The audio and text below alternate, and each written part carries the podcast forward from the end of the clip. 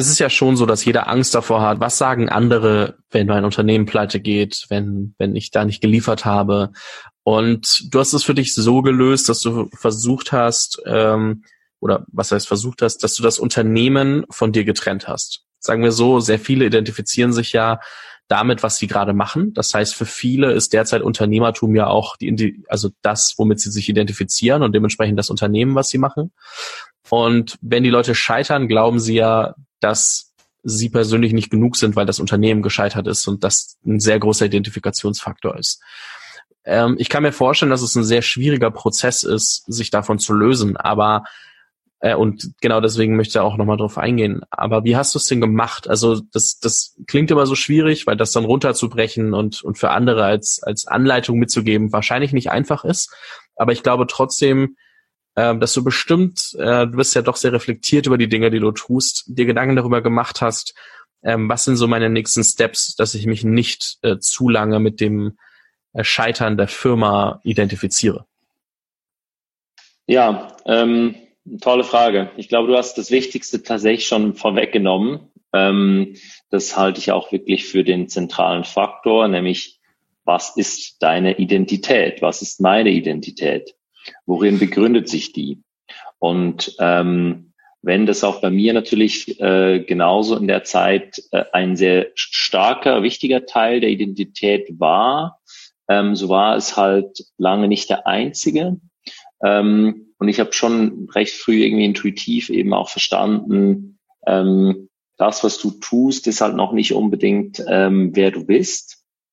Und es ist sehr gesund und ähm, ähm, auch hilfreich, eben da auch äh, eine gewisse äh, Trennlinie dazwischen zu ziehen. Das heißt deswegen nicht, dass du mit weniger ähm, äh, Passion und Energie dabei bist. Im Gegenteil. Aber ich glaube, was für mich immer so ein, ein Driving Force war, ist, wenn ich alle Energie aus dem ziehe, was ich tue, dann geht das so lange gut, bis ich ein Problem mit dieser Energiequelle habe.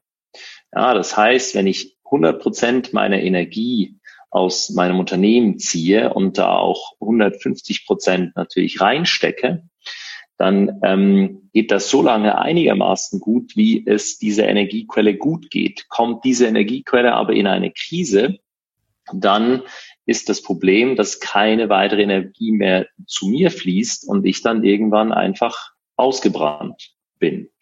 Das heißt, ich habe relativ früh verstanden, dass ich meine Energiequellen und damit eben auch meine Identität sozusagen auf verschiedene Standbeine ähm, abstellen muss, die eben auch äh, nicht alle mit dem Unternehmertum äh, zu tun haben.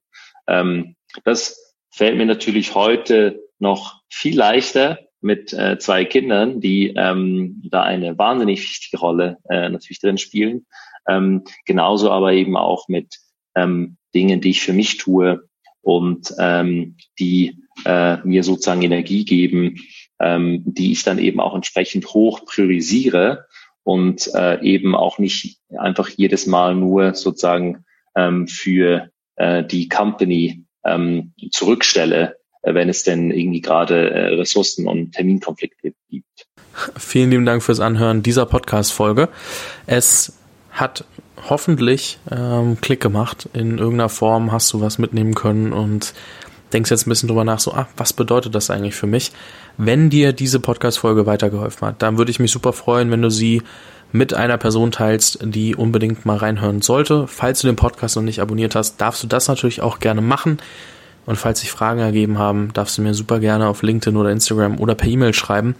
Ich glaube, da bin ich gut erreichbar, auf allen Kanälen relativ zackig und ähm, würde mich mega freuen, auch wenn du es wie gesagt weiterempfiehlst. Das äh, hilft mir enorm und wenn du noch irgendwelche Wünsche hast, ähm, Gäste oder ähnliches, dann melde dich gerne bei mir. Vielen lieben Dank, dein Fabian und bis morgen mit einer neuen Podcast-Episode im Jungunternehmer-Podcast.